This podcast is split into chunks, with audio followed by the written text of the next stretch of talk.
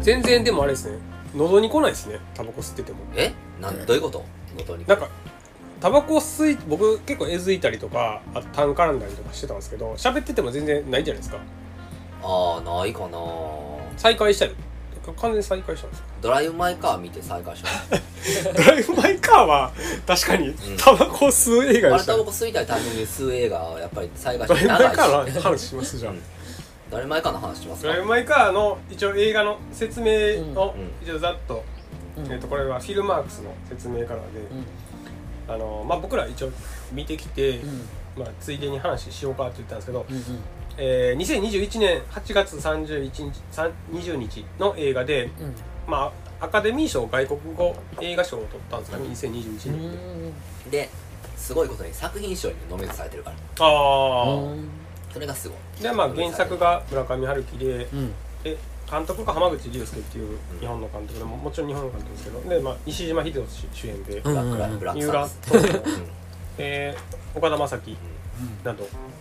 であらすじが舞台俳優であり演出家の、えー、家福祐介家彼は家に幸福の服とかで家福という珍しい名字えでこれまあ原作通りらしいですね、彼は脚本家の妻、えー、音と満ち足りた日々を送っていたただしかのし音楽の音で音って言いますしかし妻はある秘密を残したまま突然この世からいなくなってしまう2年後演劇祭で演出を任されたことになった家福は愛車のサーブで広島へと向かう、そこで出会ったのは寡黙な専属ドライバー美咲だった喪失感を抱えたまま生きる家福はまあ喪失感というのはその奥さんが亡くなったっていう、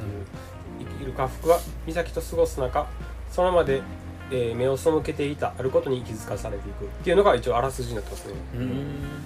これね長いんですよ3時間ぐらいなんですよこの映画三時間長い長いですね、えー179分うん見てて長かったですねあのーまあこういう映画ってこう波に乗るまでがなかなか長く感じるんですけど、うん僕はあのーこの映画について、うん映画供養会という別のあ喋ったんですかのーやつで4時間喋ってますから もうなんです4時間喋ってるんですよ実はうん映画供養会っていうもうね僕ともう一人でやってるもう10年近くそんな喋ることありましたいやもう頭おかしいから 俺は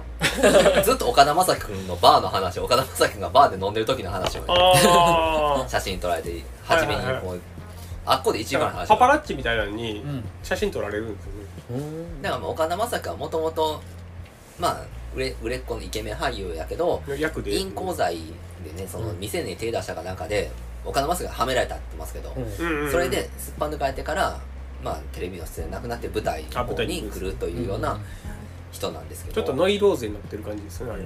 それ以降はでまあこの原作が村上春樹なんで、まあ僕申し訳ないですけど一冊も読んだことないですよはいはい村上春樹っていう人をね、ただ原作になった映画は見てるわけでうんうんバーニングとかもそうやしうんノルウェーの森とかも見まし たよなんとかこういう雰囲気なんだったら分かります村上春樹ってなんですはい答えを明確に出さないっていうそうですね、うんまあ文学っていう感じですね何が起きたのかなっていうのを考えさせるというでその映画供養会の方で4時間ほど話してる中で、そのもう一人の僕のあの、ね、相方みたいな人間が言うには、そいつは2冊ぐらい読んでるんですよはいはい村上春樹を何んか2冊ぐらい読んでてその音さんっていうねその西島秀俊さんの奥さん役が変な人なんですよまあちょっともうネタバレというか序盤のネタバレですけど序盤ネタバレもそうなんかセックスしてて、うんオーガズムに達すると物語が降りてくるんですよ そこでなんかわーって語り出すんですよ何々は山賀の家に行って空うんきなんか巣にこ入うっしゃてみなんたいなか昔のこととか自分のうん昔付き合ってた人の話かなんか分からんですけどいき急に喋り出すんですよね、でそれを西島秀俊は、あの気乗位に耐えながら、うん必死の顔してこう覚えておくんですよ覚えてる自分の脚本に生かすために なんか本人は忘れるんですよね、そんな過酷なセックスあるかっていうことを 仲折れすんぞっていうような感じなんですけど、それから始まるんですよ冒頭のシー最ン初がね、であのーなんかねハイソな生活なわけですよ、うんあまあ金持ちというかそうそうもう世界的に認められてる舞台俳優なんで、西島さんは、なんか奥さんは脚本家でうんちょっと有名ななんかテレビ局かなんかで、あーそっかそっかそうやっててで岡田将生君も一回今度その自分のドラマに出るかなんかで連れてくるわけで、紹介されるんですよねそうでその変なセックスをしてるわけです2人で、 うんあの何回か出てくるんですよねそーれがそうなんか ねあれは嫌なセックスやなと思ってだからその僕が見たインターナショナルバージョンっていうのしかなかったんで、ちょっとそういう性描写が激しいというかただ、まあちゃんででもちゃんと描いて全る然別にそんなにエロくないです普よ通ですねあの背中が見えるとかそんなぐらいなうんんで、でもあのセックスシーンは結構重要なセックスシーンなんで、なんやろうなあれいやーなんかまあそういう感じやろうなと思って、うん僕は村上春樹そう僕結構読んでるんで、うんやろうだからそのまあ僕のその話の時は僕は分からなかったんで村上春樹っていうのは、村上春樹の村上龍やなって話を延々してたんですけどあのねその村上春樹っぽいなってそいつが言ってたんは、その奥さんがそのオーガニズムなんかこう 選択みたいなのを言う時にその主人公その奥さんが言う主人公の女の子の前世が休みうなぎやったみたいなああ言ってましたね、これが春樹っぽいなーっていやよくわかんないでいすけどそれ は僕も全然わかんないですけどね、春樹っぽいな全女子高生の前世やつみうなぎで、やつみうなぎってこうパコってくっついて何かに寄生するような生き物じゃないですか、じゃなくて何者を寄生しなかったやつみうなぎやったみ たいなね春樹っぽいなーって 言うとりましたけど僕にはちょっとね理解の及ばないところなんであの奥さん役の人ほんま全く知らない人でしたねうんっていうかえ西島秀俊と岡田将生は俺全く知らん人あでもあの三浦透子はよく結構出てましたよあの何の人あれペドゥナに似てるねって話をしててえっとね去年のドラマのあの松たか子のドラマえっ、とあれか大豆田十和子家と政婦の3人の元夫知らんてに出てました出てましたいやなんか割と出てま大すよ豆だ大前田十和子の3人の元夫っていうやつがえドラマがあったんですけど、ん去年一昨年かそれにも出てたし割と最近よく出てる演技派女優みたいな感じは人がいいちょたいい俳優ですよねそうですねドライバーやってた人はあの人が一番演技は良かったと思うんですよね、なんかでもこれなんか初めそんなにそういうなんか雰囲気だけのやつなんかなと思って僕は嫌な気がし てた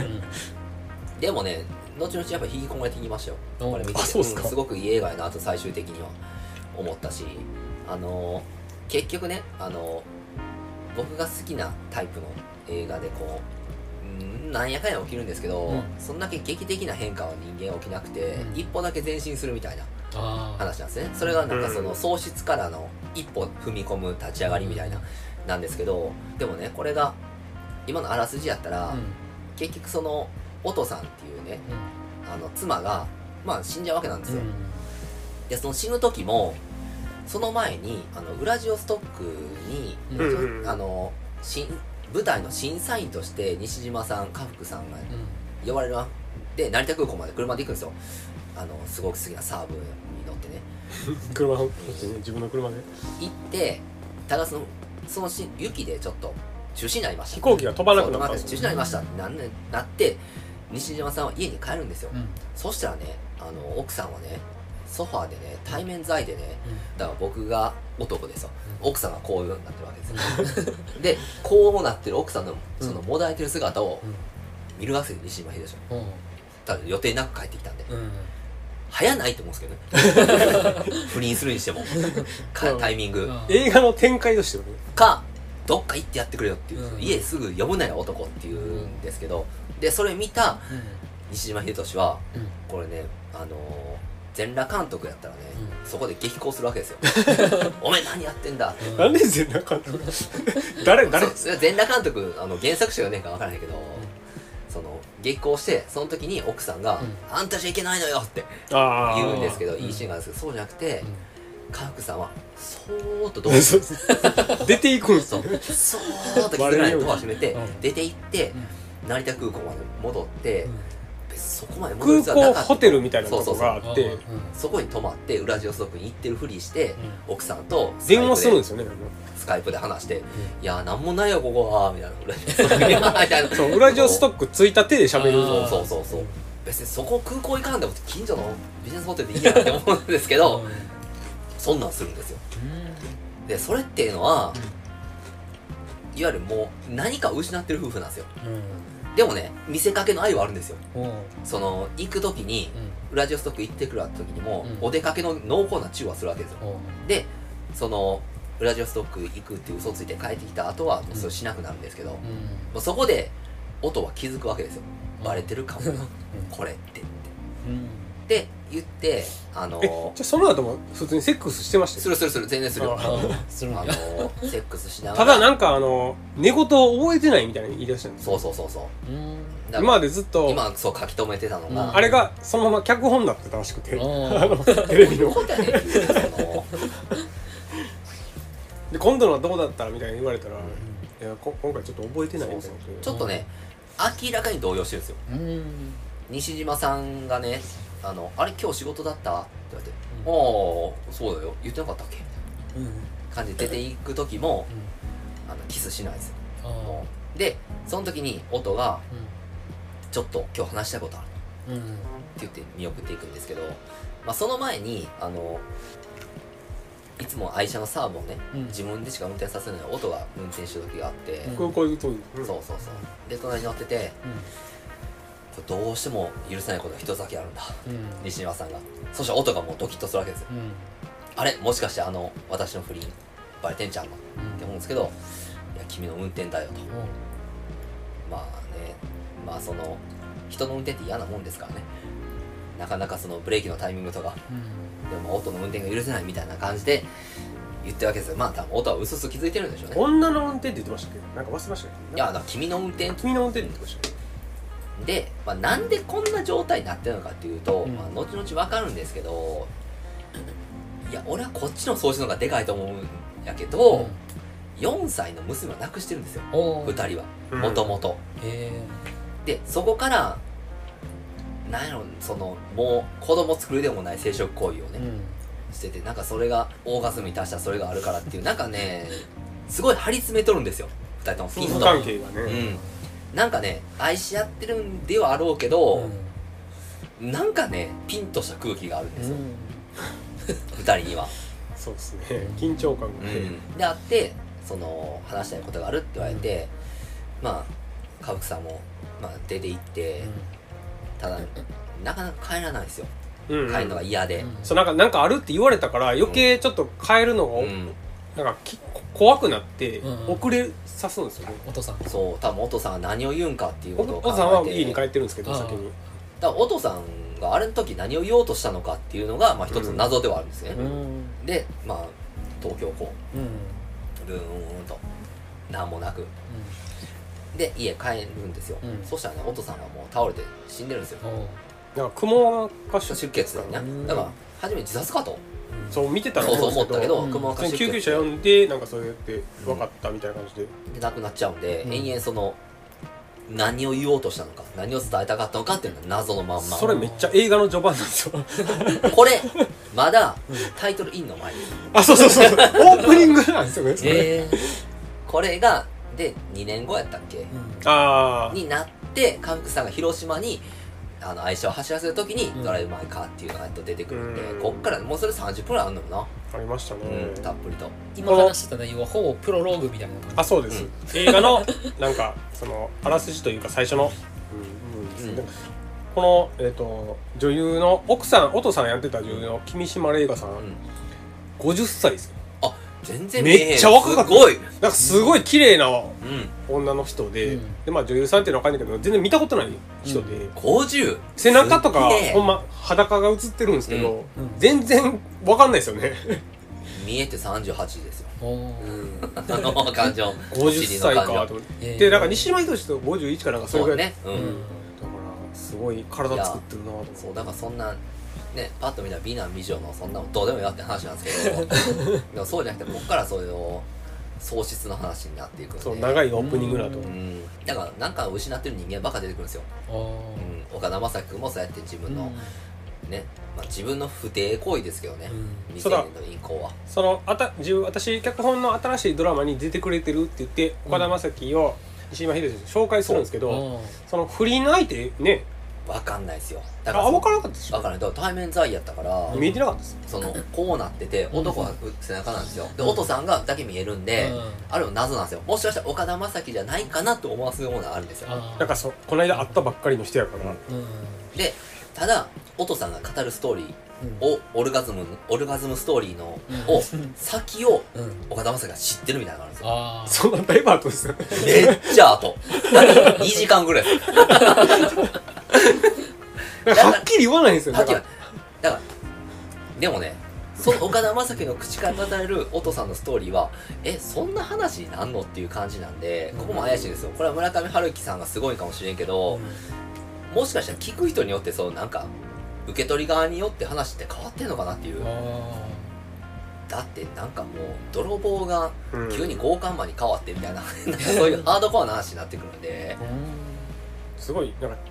その解釈はすごい抽象的になっていくんでうんうんいやだから僕としてはその娘が4歳の娘ですよ一番可愛い盛りの娘がおらんようになるっていう喪失感っていうのは計り知れないものがあるんで、まあそこでちょっとそう夫婦感は壊れてしまうもんうですよ壊れるかなっていう感じが、それをなんとかこう体裁だけでつつつぎと、うんつなぎ止めとくみそたういなだからその西島秀俊演じる家福さんがその妻の不貞行為を見てもこうそーっとしてるのっていうのはやっぱりこう割れ物に触るような感じなんかなっていうその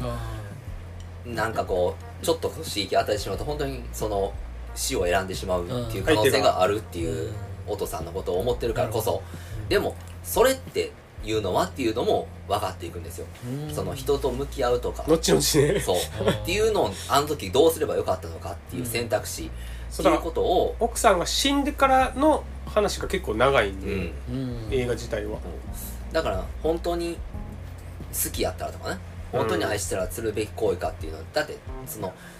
正直その家福さんって一番大変な立場で、自分も娘亡くしてるんですようんうん自分だってその大変なその死にたいようなショック受辛けいてよねうなあるのにさらに奥さんのケアまでしなあかんっていうことも考えてそれをずっと抑え込んでる男なんですようんでその男の行く末っていうのはね3時間後に分かるわけなんですけどあのそうだから後の方で語られるんですけど奥さんは他の人ともいっぱい不倫してたって言って、うんおーそれを俺は知ってたけど、うん関係を壊すのが嫌やからずっと黙ってたっていう、もあうそれほんま最後の方 そう最後にほんまに最後の最後なんですよ言うんですけどだからあのー、なんでしょうねその本当にその人生に向き合うとかね、 うんその、まあ、車を走らすのの意味もなってくるんだけどね行って帰ってくるみたいなのあるからなんかうまいこと作ってる映画やなーっていうえだから自分はそれが愛情やと思ってたけど、岡田将生に言われるんですようね、んそうほんまにそれでよかったんですかみたいな、だから多分あのー、音さんはうん抱かれる相手によって話が変わった可能性があありますわなオルガ具合によって、うここの辺りどうなんかなって僕は思うんですけど村上春樹ですと頭おかしいかなっていう読んだことないから何とも言えへんけどこのんでこの原作がなんか男のいない女たちみたいなあそうですねうん女のいない男たちあ女のいない男のそうらしいねえだからこれ読まなあかんだなから短編集なんですけど、うんそのえっ、と短編集の他の話もいっぱい混ざってるらしいですねあこので映画一は本のドライブ・マイ・カーに、そうドライブ・マイ・カーの中に混ざってるって言ってうん書いてましたねうんだからドライブ・マイ・カーっていう言葉自体がなんかスラングでセックスしようぜみたいなああことらしいそんうなでのかなだから僕はビートルズかと思ったんですよねああ多分ビートルズ多いもん なだってノルノルウェーの俺もそうやもんなでその家福さんってすごい車大事にしてるから乗せないんですよドライバーもいらんって初めはうん言うんですけどそなんそのかそそらしたそらしたとした方がいいですか そのなんか家福さんはえっと脚本家演出家か脚本家兼演出家として脚本家あ兼の演出劇をやってくださいって言って広島のなんかそういう団体に呼ばれるんですよ演劇祭があってねうんで、えー、とその場ではあのーまあ、運転の事故とか起こしたらあかんから、うんこっちがあの団体の方が運転手を用意しますって言って、で車はあなたの車を運転させてもらうけど運転手はこっちで用意しますって言うけど、自分の車人が運転するのってなんか嫌な運転手とか普通の人多いんで、うんだから私自分で運転しますって言うんですけど、うんいやなんか一回それは体験してみてから言ってくださいみたいな感じで、んとりあえず一回その運転手うん試乗をさせてくださいみたいなことを言って団体の方から、うでその三浦透子っていう女優の人が役の、うんまあ、運転手なんですけどんでその人の運転に一回乗ってみるっていうのをやるんですようんうんそれでそうそしたらすごくね 0G のブレーキ踏 むめっちゃ運転うまかったからうんなんかもう全然何にも気にならへんかったから、まあこのまま続けてください、ねまたね後の時間車中でねそう悲しきドライバーテクニックなんですよ これはあドライバークルさもうそれもいいんですか 3時間後にわかるんですよこれなんでそんなうまいんやって話が後で出てくるんですけど、うんえでこれがねほんまねあのーニートニートチーユーみたいなスタイルなんですよその女の子語りっきのないもうね全部ベージュみたいな服装なんですよねああ飾りっ気のないねドライバーがね、若い子やのにねうん、顔に傷があるうんそのめっちゃ若いんですよだから運転手は、うんで女の子やのにほんまにこいつで大丈夫なんかってずっと西島秀俊は思ってるんですけど、うんどっいかざらどっから拾ってきてんっていう感 じだなあんなやさぐれや女あのかん無感情みたいな演技なんで、だからその主催の団体の人たちは一人が韓国人の人で、ナスビみたいな顔してるんですよあそうのっすね検証生活してた、うん あの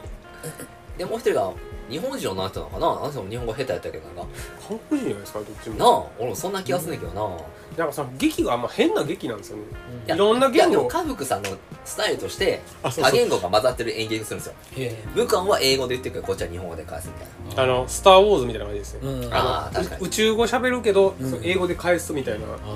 そういう演劇でえーっとアーニャおじさんやったっけなわワーニャワおーニャおじじささんんワーニャおじさんっていうなんかロシアの劇があるんですけど、をやるっていうのでそこで広島に行ってまあオーディションから始めるんですよだからこのオーディションもね僕は納得いってないんです けど、ね、えこの人このおばちゃんが選ばれんねやとちょっとまあ選ばれる人しか映ってなかったあの、うん、この人うまいとは思えへんねんなっていうなんかほんまその辺のおばちゃんみたいな人が通ってしまうんですよねううんんでもその中国韓国あとはなんかインドネシア系みたいなうん人とかもいっぱい混じり合ってで一人なんかもう手話ですうん韓国手話でやるような女の人手とか話もでセリフを表現しますみたいな人がいて、でみんなで舞台作り上げていこうって中で岡田将生君が来るんですようん高槻ですねその音のドラマに出てた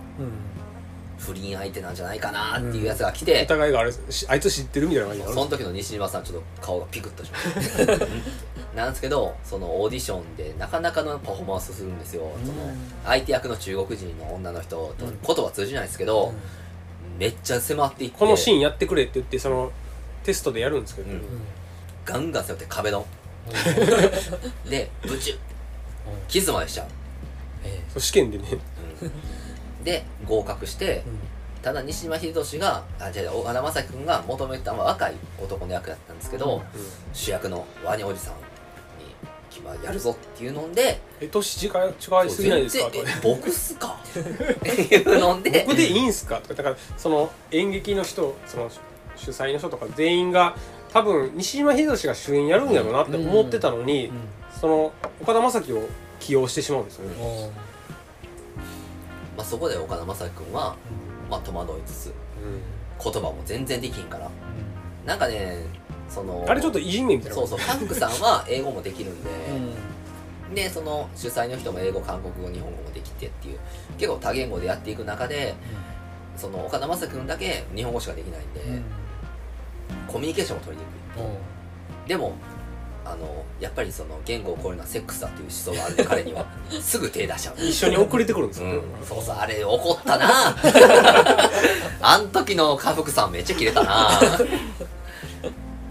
節度というのはわけまるを君はってでなんかこう演技やらすんですよねちょっと難しいいやうそつうを、そうそうお今のどうやったって相手のやつに聞かしたら全然できてないみたいな、うそこちょっと恥をかかせるみたいなーんでしかもそのみんなが疑問を抱くようなその演技のね指導というかあ最初セリフ読みだけをやらせる全然本だけ無感情にゆっくり読むっていうことをやらすんですでちょっと感情の声でもっともっとゆっくり感情込めずみたいなことを延々やるっていう意味僕もその演劇なんかやったことないんで分かんないですけどそれが正しいのか間違っても分かんないですけそうだどからおさ岡田将生がちょっとこう演技入れてしまうと、あ今のもっと落としてみたいなことをすごい注文を入れるんですよね、うんだから僕はこれフルメタルジャケットでうんリー・アーメイとかがやっぱこう真っ白な状態にするために「うんお前ウジ虫や」と「ゴミや」というように言って人間性をなくしてから乗っけるみたいなことをやってるのかなというふうに解釈しましたけどねあれはねななんか言ってましたよね一回全部流れを覚えてから、そうそう覚えてからやらなあかんっていう、あいだからそのそれこそ言葉が違うとかもあるから、うん相手が何言うとかを全部頭の中なんか自分の体の中で染み込ませてからやっと演技を入れていくみたいな、うんそういう手法やみたいなことを言ってたんですそうよだからまずそれを従えっていうのは見ても言葉足らずなんでやっぱ不満が起きるわけですよなんでこんなことやってるんですかって聞いても答えないですよねなかなかこうでまあ岡田将生君は、まあ、選んでももらってるしちょっと飲みに行きましょうかみたいな僕のホテルのバーで飲みましょうみたいなこれ映画供養会ここで1時間泊まって1時間このバーの話をしまそすんなそんな話すことありますだか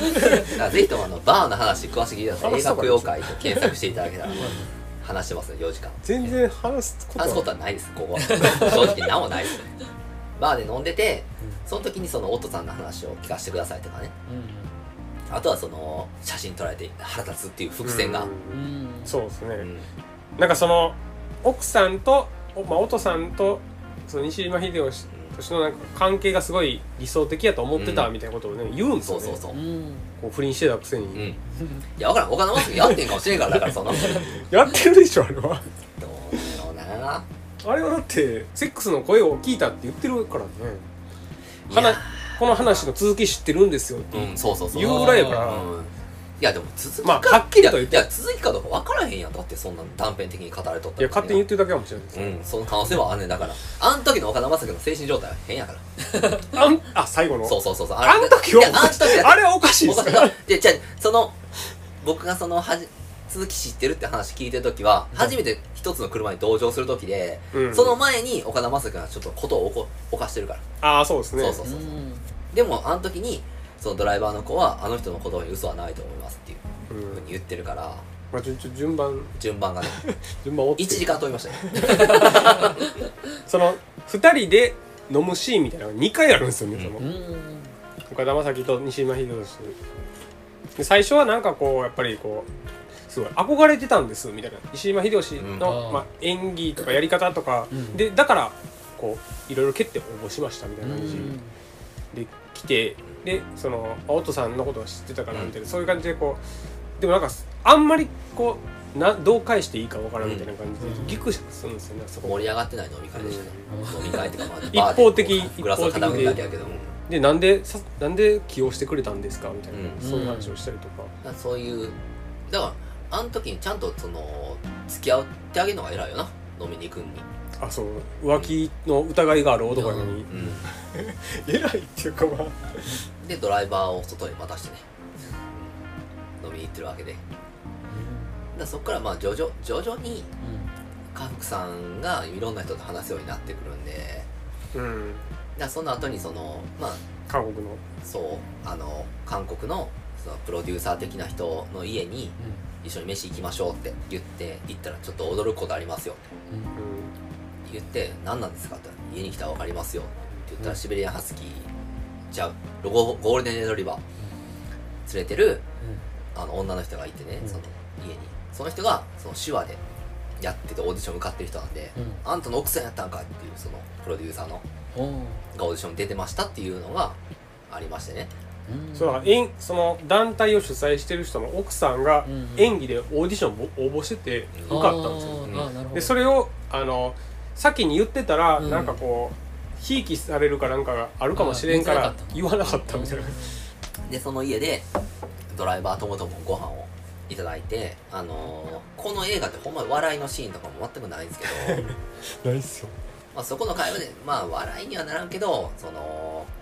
もっと演技も褒めてくださいよ、みたいなうん感じで手話で言ったりね。うんそのご飯ばかり褒めるから、これは美味しいね。これも美味し いね。演技をそうやって褒めてくださいよ、みたいな感じで、ははは、みたいなシーンがあって、ドライバーの子はもうめっちゃ犬可愛がって、やっているやほっこりシーン。運転手どうですかっていうの聞くんですよね、そのそうそうそうあの団体がこう用意した運転手だからあだからそれですごい評価がね、ベタ褒めするんでベすよタ褒めする。だからそれを照れ隠しなん かこう犬が。犬好きやねんね、あの子は。そうなんですかねだって最後犬飼ってるし。ああそうあれあの意味じゃないんですかね違う違う違う違う違うあれもう出汁みたいなの買ってるってあ俺韓国行ってるじゃないですか最後、うん行って行ってるだからあの犬かなと思って違う違う違う違違うう違う なんかもらったんかなと思いましたけど ね違う犬も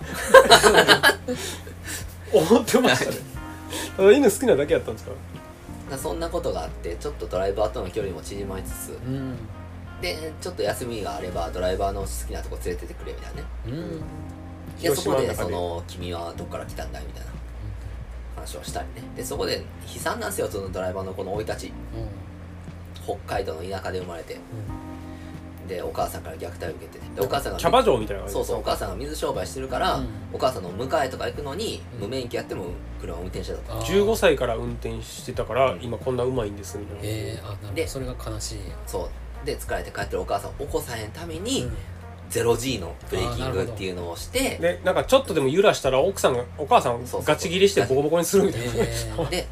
そのお母さんがねもっと厄介なのがあのそれそれいるかなと思ったんですけそどうこれがねうん殴るじゃないですかうん子供をね、そしたらねその次の瞬間はね二重人格のもう一個の人格が出てね、うんサチ8歳っていう子になるんですよお母さんお母さんお母さんがもうこれたまったもんじゃないですよ、お母さんはだからそのキャバ嬢もやってるし生活苦しいから多重人格になってるんですうよ、んええで自分の現実逃避のために違う人格が現れて、うん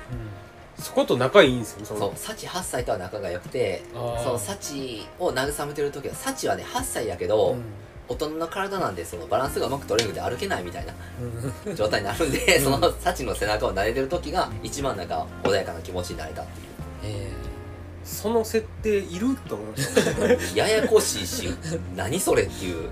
これが村上春樹なんかな というそんなことないです けど もうちょっとな38略略あるんでね原作というかなんかもう地頃のやり方ですよ、うん殴った女にうん泣いて謝るみたいな、あなかなかのお母さんよーいや暴力狂った母親を慰めるっていううん地獄です よ違う人格やからといって8歳になられたらこの女春樹っぽいなと思ったで、うん読んだことないけど全然そんな読んだことないけどなんか村上春樹っぽいなって、うんなんかそういうななんか回り回りくどいというかややこしいことをうん書いてそうっていうイメージはなんとなくあります、だからまあ後々にこのお母さんの行く末も分かるんでそのあーそうなってくると僕が思うのはいわゆるその家福さんは娘も亡くしてるし奥さんも亡くしてるっていう喪失感とうんどのドライバーも似たような感じなんかなっていうそのうん妹みたいな感じにお母さんであり妹みたいなっていうややこしい感じだったんでうんあれなんで大雪でしたっ雪崩が起きてる土砂崩れが起きてけなんか2人めっちゃボロい家に住んでて、うんで土砂崩れで家べしゃんってなったんですようんそうでお母さんを見殺しにしたっていう意識があるんですうんそこでだから助け呼ばなかったんですよねうん自分がそうそうその苦しめられてるからうん、自分だけ生き残ってなんか裸足のゲンのお父さんみたいな死に方感じですよね こうあれ原爆でしょ原爆で気が落ちてきて燃えてる時の気が落ちてきて逃げろっていうような感じですよだからそういう罪の意識というか喪失感はすごい2人ともあってそこはまあ共鳴し合うっていう感じになっていく僕んはあので2すね人はいつセックスするのかなとずっと思ってたんですよねゲスやーゲスや最初だっゲてスい最初散々そういうシーンが出てくるからうん村上春樹ってこうなんかなと思ってー これやいつかこれどう なんでしょうその関係このは2人もいつかだってやんのかなと思って娘ぐらいの年だあねそうそうそうそれぐらい離れてるんですけどねゲス50代となー20代ぐらいなんでそんないやそれがいやそんなおそれ前待ってるとかじゃなくて嫌やなと思いながらだからどこでそのお互いをの心情を吐露してうどう進んでいくんかなっていうのは気になったけどでそれであのーまあ、2回目のも行くんですよ岡田将生君とん、うん高槻ですね、まああれはだかからえあれあそっかどつく前かそうそうそうだから怒怒ってその中国人のこともすぐ年頃になったんでうん「節度持てよお前は」ってって いうことを怒った後にまた飲みに行って、うんその時の飲み屋がもう広島のなんか街のバーみたいなとこなんでタバコ吸いまくりなんでもうそこで僕もうダウンしました、まああそうとってあと運転手の子もめっちゃタバコ吸う吸うあーあれは辛いシーンですよ。タバコ的にタバコ的に辛いシーンです。もう僕はもうタバコ吸おうと。 そう決断しましたね。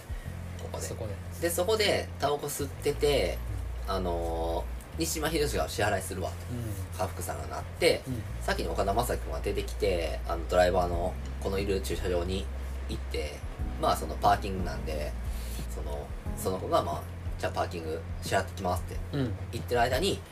もう露骨にねこんなもう携帯でパシパシパシパシタズが来るだけですよあ岡田将そ生の通りすがりのやつがうんでそいつがその向かいの店に入っていくのを岡田将生君は寄せばいいのに追追いいかかけるけていく で追いかけていた間に、うんあのドライバーの子が帰ってきて、うんあの西島さんもこう来るとうんであれって高槻はうなったら帰ってきて「あすいません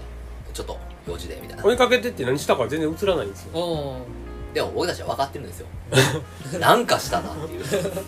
まあ殴ったなぐら前い振りがあったんだよねあうん殴ったなぐらいは思っててああこいつややったなーって 思ってたらでその中で初めて3人でうんその帰サーブに乗っ帰るんでてすね帰る時に乗ってる時に話をするんですうんお父さんとの関係であったりで西島秀俊は初めてその娘が死んだというようなことを言うんですうんそこででその中でそのこの鈴木の話を知らんかったっていうので岡田将生君は僕は知ってますうん鈴木の話お父さんが聞きましたっていうのをでビビッとくるわけですよあれあいつってセックスの時したその話してたの もしかしてこれはなんで知ってんやみたいなてか多分僕はでもその段階でうん相手がまあ浮気してるって分かってたからあえてその話振ったんかなと思ったんですけどねああはいはいはいはい、はういだからまあなんかこうえっとまあその奥さんとの知り合いやってんのも知ってたし、うん今回その、まあ、憧れてそのオーディション応募しましたって言ってきたものも変やなと思ったし、んで、ねまあ、西島秀俊尊敬してるとかって来ててでなんかこうずっと疑いがあったうんから、ちょっとこう奥さんの話を振ってみたみたいな感うじで、んあおうんあの時浮気してたんお前じゃないのぐらいの感じで、あー探りを、ううんんうん、言ってたんかなってでそれに対してこうもの乗っかったといううか乗っかったというかもう俺いやえ合ってたでぐらいの感じうんで乗っかっていた岡田将生君はその時に多分彼の感触ですようんの多分その写真撮ったやつを殴った後の精神状態なんで相当なことやってるんですようんそこでうんでその中でなんですごいそのねもうもう高ぶ流れゆく景色を眺めながら正直な心情を吐露するような感じなんですようんだから嘘はついてないとうんあっこで、でもうあの発言からいくとやりましたよって言ってみたいなもうんうんううんんんなんですねお父さんとはうんちょっとかましかけてきたとこにもう上から乗っかってきたんですようねんだから俺の方が上だぜっていう音のこと俺の方が知ってるぜぐらいの感覚で来てるからねうんあれはねあの先ああれ知らないんすかみたいな感じで 言ってきたんでだからその後なんかねえぐい話なんすわこのさんが言ってることのそれをちょっとずっとこう岡田将生こう涙ぐみながらねずっと語るんですよねそそうそのうそう先をだからその先を聞いたっていうので、まあ、簡単に言うとその音さんが言ってるストーリーっていうのは、これも村上春樹っぽいなっていう感じの話だと思うけど、なんか好きな男の子の家に忍び込む女子高生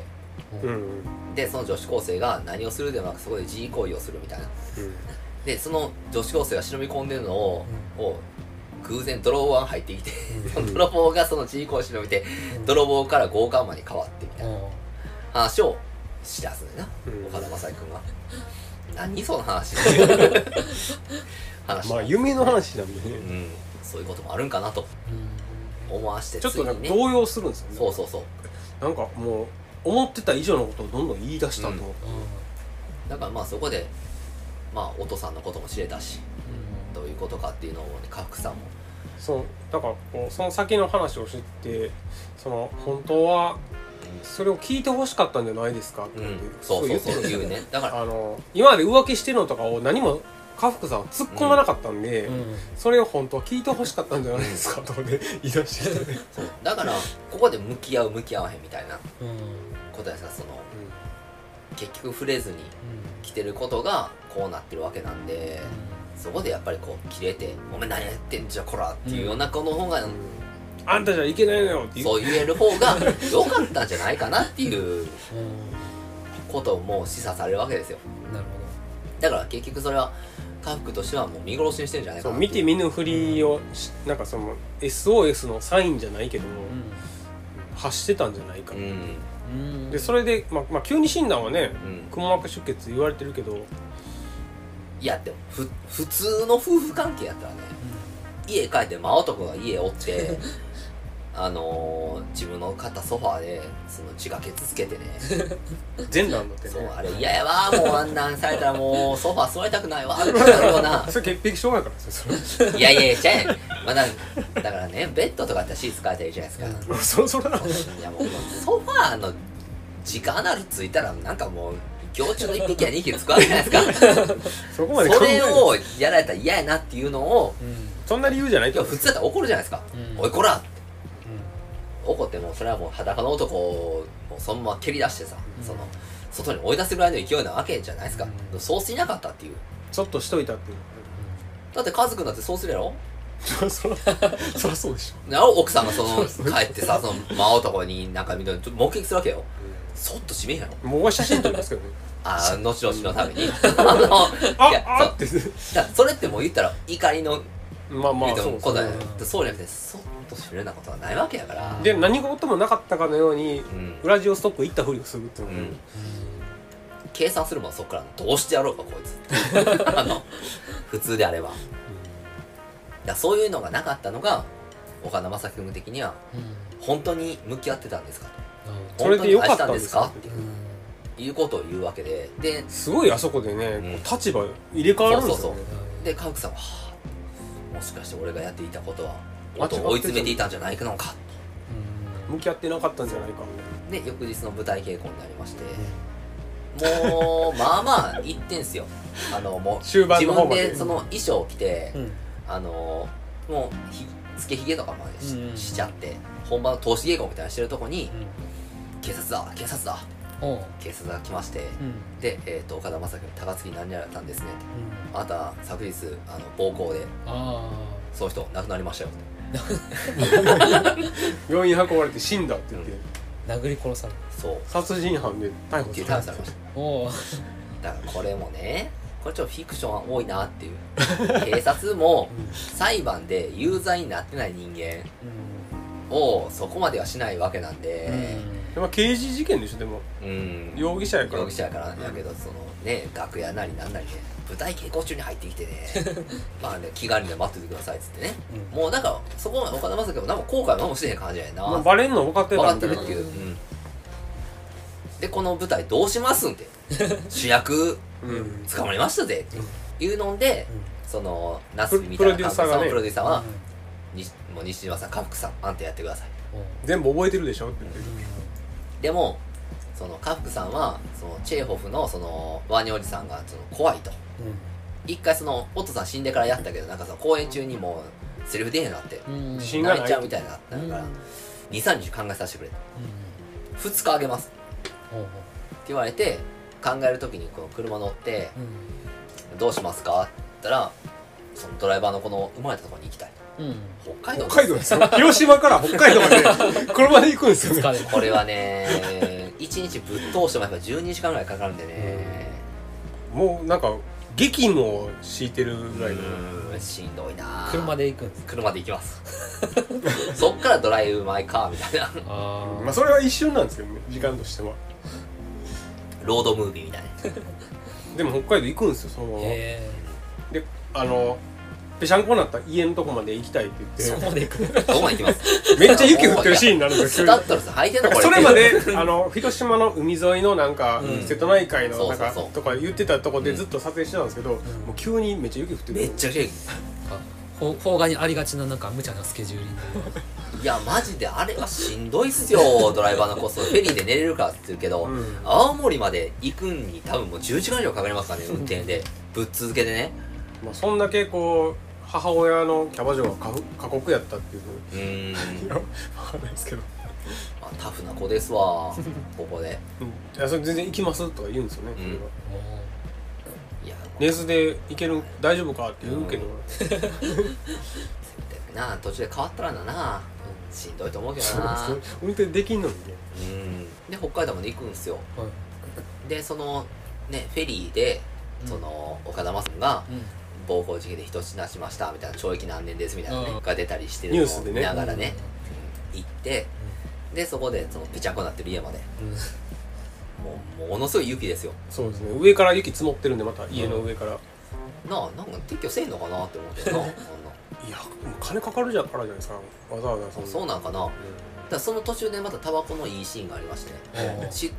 もうまあ長距離ドライブしてるし、うんあタのバコのシーンいっぱいあるんですけどねあの結果服さんも吸うんでうんでドライバーの子も吸うんでうんあの2人で吸ってねあの天井開くんでうん天井開いてこう上でこあーう車の中でねそう、うんやったりするね匂いがつくかあらりましてねあのいいシーンだなとでまあ2人で着いてでそこの北海道について花をねうんパッパッパーっと巻いてねでタバコも差し上げてでそこでまあいろんなその心情を吐露するわけですよあそう家福さんのこの奥さんに対することとかですよね、うんだからそのドライバーの子がまあ私は見殺しにしたとあんそうその時に初めて言うんですよ そううんサチっていうのがいてっていうのが僕た別ち知人らなかっ格たそのの別人格の話ですそこで初めてね初めて聞きましただからそのサチも見殺しにしたとうん私の癒し合ったものを見殺しにしてっていうのんでで家福さんもあの自分を見殺しにしたみたいなうんことで2人で抱き合いながらうんもうそう同国ですよねうんそれでももう生きていかなくちゃってえそのお母さんのことをそそこに来るまで知らなかったんですか西島さんは石野さんはだからその虐待うんみたいなことは知ってるけど,、まあそのにサチは知らん ああそうかそうかそうかで2人抱きながらそれでも生きていかなくちゃうん僕たちは大丈 夫大丈夫っていうのでそのお互いのその存在を確認したような抱き合ってねそうもう泣きなが らいやあれはいいシーンですよやっぱこう、誰かの存在なんて生きていけないっていう人間っていうのはねだからもう自分が死んで悲しむ人がおらんかったら別にいいやんっていう風になっちゃいますけどやっぱり自分たちを確認するといううんいい作業ですよねあれれはだから今の僕の状態なんて誰僕の人誰も悲しまないですからこれでもあれで映画終わんのかなと思ったんあ思でっすけど、たね、その後があるんですよねああ無事に帰るとうん、そうだから帰るのもしんどいっすようん半日かかりますからうねーんあれはしんどいよ北海道からまた広島戻って劇やっぱやるんですよねやるやるんでそこでちゃんとその西島秀俊さんがワーニャおじさんのやってておおで最後のシーンでそのこの手話の子が演じててうんみたいなんで、そう自信ないって言ってたけどうん全然こうスムーズにもう入ってるからねうんなんかまた一段違うワーニャおじさんをやったわけだワーニャおじさんってそもそもなんかこう死のうと思って死ねへんかったようなうんおじさんの話なんででうんそれをやってうんでその後にまあ舞台は成功しましたとなった後にまたこう場面が切り替わって韓国のスーパーでそうでした買いよ物してるそうでしたそのドライバーの美咲がうんうんいましてでマスクしてるんですよねそうそうそうだからもうコロナ禍に入ってるんだなとおう2019年以降の感じになってであの西島秀俊さんと家福さんが大事にしたサーうんブをもらってんですよおう車うでそこにいっぱい荷物積んでん後部座席にはでかい犬がいて であれはどこなんかわからなく明るい方向の橋にこうブーンと向かってね走っていくんですよその車ででマスク外すとちょっとこう傷があったんだその傷も消えかけてうんうんあ治療をしてみたいなんで明るい方向に向かっていってるというので終わるわけなんですねだからそのだからドライバーの子もそのずっとこう母親に縛られてうんててあうん自分は自由になりたかったって言ってその母親が死んで自由になりなれると思ったけどどこ行っていいかわからないって言ってたんですよね、でそのまま車で広そ島うまそでれ来またでだ来ちゃったっていううんからその先自由になったけどどうしていいかわからんみたいなのがずっとなるほどあったみたいな感じでそれで韓国行ったんですようんよくわからない なんでやねんってな韓国にその車もまあカフスがもらったからうんとしても、結構高いんですよね輸送代やならやね、うんその行くのああフェリーとかでそうそうで向こうでそのねまあでもあのだから劇団のあの人とつながりがあるからかなと思ったんですけどねあの人もけどなんかいいログハウスみたいなの住んでたんや広島のあの、は外れとこにな、韓国人の奥さんとうん、何者なんかよくわからんけどな あれは、休みみたいな、うん、うんっていうなんか不思議な映画うんではありますけど、まあ、これがアカデミーの作品賞にノミネートされるぐらいから、いやよっぽど何かこうねまあいろんな要素があるんでしょうけど手話だ普遍性はあると思いますよそういういろんな言語が出てくるとか、うんだからただその、まあ、僕みたいなその娘がおるような立場としては奥さんが死ぬ云々よりもうん娘死んでる時点でうんの喪失感うんのえぐさって半端ないなってうんそんな描かれないですよねそう全然結構さらっとしてるんですよそこはなんかそのおだい父ぶさんお父さんがオーガニズムなんかリーディングみたいなのを押し出してるのきっかけになりましたぐらいのうんなんですよねだ俺もそうじゃないろうと思っシてョックでおかしなったみたいな感じですだから今僕みたいなその離婚してねうん娘が離れてる人間やとしても、うん今娘が多分5歳ですけど死にましたってなったら、うん考えますもん自分も死ぬかいるかなんてだって寂しがってるんちゃうかなと思うじゃないですか向こうで死んだら会えるかもしれんとかそういうことになるじゃないですか、っていうのを乗り越えてますからあー一つ、まあそれはねうんだ映画娘でには対してのそういう言及とかはあんまなかった映画ではあんまなかったですねないですねだからだから奥さんメインになってましたもうんねん、ただ何かこう2人のなんでしょうね生きてる感を確かめるためだけのセックスみたいなのをしてるというだからもう一人作ったらよかったのになっていうなんで作らなかっ たのか年じゃないいでやすかだからあの時に 何を最後言おうとしたのかっていうお父さんがねうんっていうところがまあ焦点にまたなっていくわけなんですけど最後まで分からんまま終わるんであだから僕のその映画供養会で話した時の話では僕のそのもう一つの相方の人間はいやそれはもうセックス不倫してたんよってあと別れたいみたいなこと言うんやろって思ったけど僕はそうは思わなくてちょっと前向きなこと言うんじゃないかなってこういうことをバレたっていうことが分かったらもっと2人で前を踏み出すためにもう一回子供とはチャレンジしましょうとかうん言う50とかするそうそうそうでも別に映 画なののいや無理ですよとか養子もらうでもいいし何かその建設的なこと言おうとしてたんじゃないかなっていうような予感はするわけで、どっちかっていうとやっぱ奥さんの方が狂ってたんでなかなか完全にね前向きなことは難しいんじゃないですかそうだからでもな何かのことをうんうんしようとしてたってい何かしようとしてたみたいなことがでも僕はそれがネガティブなことをしようとは思えなかったんですよねうんその別れたいとか実は男はいてみたいなことをわざわざまあ言うてもしゃあないでですすかかららねね言うてもないしだからそうじゃなくてもうバレたらしょうがねえあんたとじゃあもう最後まで添い遂げるためにこうしましょうっていうようなことを言おうとしたんじゃないかなっていうなるそほうだからそれと向き合えなかった罪の意識はあるのかなっていうど感で覚もなんそうかも普通にでもまあネガティブな方向で言ったらなんで分かってんの言わへんのとかああそうそうそう言ってくセブるンととかそこまで強いいやお前お父さんこんだけ見せてんのにって言ってあんた見てたでし ょなんで言わないいや今度 3P しようっていう病気病気は激しいですでもそういう僕はその明確な答えを出さないところに、うんこの映画の普遍性があるんじゃないかなっていうそのうん自分のその状況を投影して考えられるようなのがあるからいいんじゃないかなっていうなるほ気はすごいしましたけどねそれは僕村上春樹の小説は結構読んでるんうでこのん映ハル画キストでしょ春キストじゃない僕春キストちょっと面白がってしまうんでい毎回そのね赤ノーベル文学賞の時にうわーって言ってる人いる あれちょっと面取れ白いなかった 面白い面白いあのカフェとかに集まってあれちょっと面白いじゃないですか村上春樹カフェとかあんねやろいっぱいなんかそのどうんこんな彼ちょっとわかんないですけどなんかあの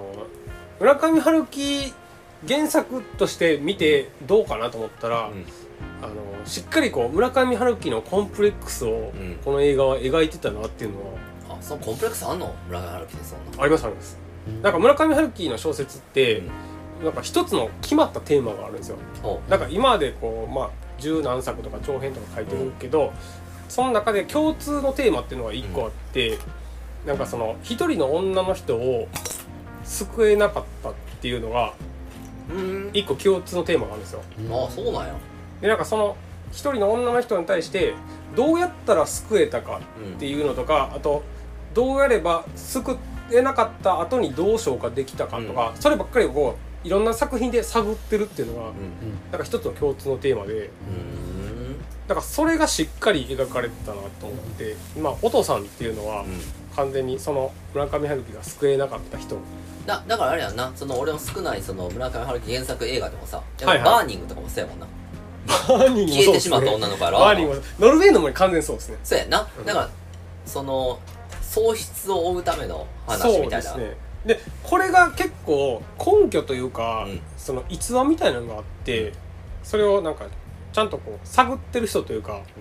うんがいてあ村村上春樹の高校の時の先輩うん放送部の先輩が、うんあのーまあ、仲良かった人がいたらしいんですよ、でその人が、えー、と村上春樹あの早稲田なんですけど、うんでその人が、えー ICU 国際キリスト大学あはいはいはいに、まあ、先に入学してて、でどっちも東京で、うんえー大学生になって、うん向こうで再会したらしいんですよはいでそこでちょっとまあ仲良かったけど、んその ICU の先輩女の先輩は、えーと自殺したっあていうキのがあリっスてト教で一番の罪とされるいやわかんないです けどそれはまあ大学だからうそれをずっと引きずってるんじゃないかっていうのをそれはまあ事実なんですけど、んうんそれをずっと引きずって作品を書いてるんじゃないかっていうのが言われててでその「ノルウェーの森」に出てくうるんナオコっていうのが、うんまあ、まさにそのモデルになって確るかに確かにでえっ、と、えー主人公渡辺君と、えー直子が歩いた道とかがもうどこか分かってるんですよ哀愁までの道あそうなんや早稲田から哀愁までの道みたいなのがなんかあるらしくてじゃあもう自伝的なのなんかそのモチーフをどう作品に落とし込むかというか作品の中であの子をどうやったら救えたかっていうのをシミュレーションを何回もしてるあーみたいに言われてるんですよじゃあ今回も救えてないってことだよね今回は、えっと救えてない上でどうやったら向き合えたのかどうやったら向き合えたのか作品の中で考えてるはあはあはっていうのが村上春樹コンプレックスがしっかり描かれてるなと思ってあなんか難しいとこではありますよねだからこの難しいとここの「ドライブ・マイ・カー」っていう今回の映画さはい、どの年齢とかどの年代とかさうどんの人生の何かで見るってだいだいぶ違うもんね、だいぶ違いますね、なんかそのまあ、子供の話とかは全然違いますし、うん特に正解がよく分からへんけど、うんそのお父さんが伝えようとしたこととかもそうやけどさそうですねなんか割とその辺はだから関連してるというか一貫してるんじゃないかっていうふうに、だから村上春樹っていう人のパーソナリティがやっぱり出てるっていうそうですねそしうだっねかりだコンプレックスがせでもだからだからこそだから俺ちょっと思い出しただけが嫌いやけど俺の中でマイカーはいいなっていうのはやっぱそこなんちゃうかなっていうその人間性というかさ作家性というかそううんその分からない部分っていうのがやっぱりまあ、なんか原作者のそういう意図はしっかり汲み取ってんのかなっていうのは思いました、やしその監督の、ねうん見せ方としてもやっぱりそこは濁すというかさうん明確な答えっていうのを出さずにっていうところがやっぱりその洒落てるなっていう何が正解やったんやろうって悩んでる状態をそのまま出してきたって感じですね、だからその見る人によってはそのどうお父さんが何をしようとしたのかとか今後に西島さんその賀来さんどういうふうに生きてるのかっていうことをだって車っていうものも上げてるから一番大事にしたのだからその過去というわだかまりを結構捨ててうんひょっとしたらもう全然コメディの舞台に出てるかもしれんし何かそういうことになってんじゃないかなというような予感されるからそうだ僕が見てて思ったのはその今回のその「ドレイン・マイ・カー」でやりたかったのは、まあ一つのこうだったんじゃないかっていう答えをうん岡田将生に言わした、うんうんその奥さんが何を望んでたかあ、はいどうすればよかったっていうのを事後にうん岡田将生の答えとして言わしてみたっていうのが今回のやり方なんかなと思って、いやでも岡田将 生やであのキャラクターやからさいやまあ そうなんですけど100%信用できひんや つそうなんかでなっていうのをすよ一つやお女たらしの でもあの時ちょっと憑依してたじゃないですかあのしてたよあのでも人人殺した後やからそう人を殴ってこの角度やばかったなと思ってる後なんだかもうどうなってもええやらついだいやんっていうよう なあー捨て鉢感はあったような気がするねんなそうかうあの時ちょっとチャラい感じがなかったんでんそうもうな涙ぐんでたしずそうっとなんかなんめっちゃ白い人やけど余計白く見えたもんなうんあの時は老人形のように白かったからいや僕はあそこがあの映画のメインかなとも思うった逮捕されるって自分が分かってるから分かってません殺した なあーまあ完全にいいの入ったなっていうのは あったと思いますねだからもう最後やしその隠蔽の時間も短いしうんあの死体の処理とかもうなナイフしたよ殴って多分こそのままうほっポたらチンってこけたタイミングで頭打っててやべえってなってそのまま来てるんうでんなるほどもうそういう状態だからもう最もうちゃんと話せるのこれが最後かもしれんしっていうことで、そうなんですよねだからそのこの映画はちゃんとその村上春樹の原作云々もそうですしその監督が伝えたいとしてることも明確なんでだからすごくその世界中の人間を見てもうんああと考えられるものになってますし答えがないななんせこう癖がある あのこれは 癖はありますよそれはうんすごくあのーうん好きな人は好きやしうん見てられへんって人もいると思う、もうなんかねセリフとかねうん、だからめっちゃ喋るんですいよや全部ね 役者ってすごいなと思うんですよそのワンカットが多いしこんだけのセリフを覚えるし、うんいわゆるそのこの映画自体が舞台のワークショップみたいなうんうん感じがするんですよ、演技とかをう練習とかするんでうん、それぐらいすごいんでこれはえ変な映画ですあの長セリフとかねうん語すらごいだからそのクライマックスってなんかあの見せ場あみんな3人乗る時やあこの岡田将生君とかのセリフも長いしなめっちゃ長いですめっちゃ長いんですよ車の中ずっと喋るんで、うんうんよくこのテンションずっとこれで喋るなっていうのもあるしカメラ真正面で映してるだけですからね、うんずっとあでそれで持たすっていうのはやっぱりすごい技術ーかなと思うまあそこも言ったらもうそれ、えーまあもう2時間半ぐらい過ぎてんのかな、その段階でうん、最後の方ですかねそこまで僕たち一緒にね乗っかってるんでドライブしてるわけだからもう別にそこまでもうええかって思ってるけどでも役者さんってすごいなと思うし脚本の力っていうのはすごいなうんあとはもうそういう劇的な展開なんかなくても、うん、人の感情の動きってのは描けるなっていうなるのはすごく、これやっぱだから最初はずっと見てて西島秀俊下手なのかなと思ったけどああそうそうそういう役ですそうそうそうだからその無無感情な喋り方する、ほどういんやもうブラックさんみたいなわかる下手じゃないよ そっちそっちの方がブラックさんは下手じゃないからあそうですかだからすごくいい映画ですよやっぱりその,、そのアカデミー云々よりもやっぱカンヌ撮ったんがでかいかなっていう、うんえカンヌは面白い映画をやっぱ撮るんで、うそっかカンヌの映画祭も撮ってたんですねん、そうですねえな何賞でしたカンヌだからパルムドール撮ってるよ金獅子あそうでしたっけ、ちょっと調べてみてもしかしたら違うかも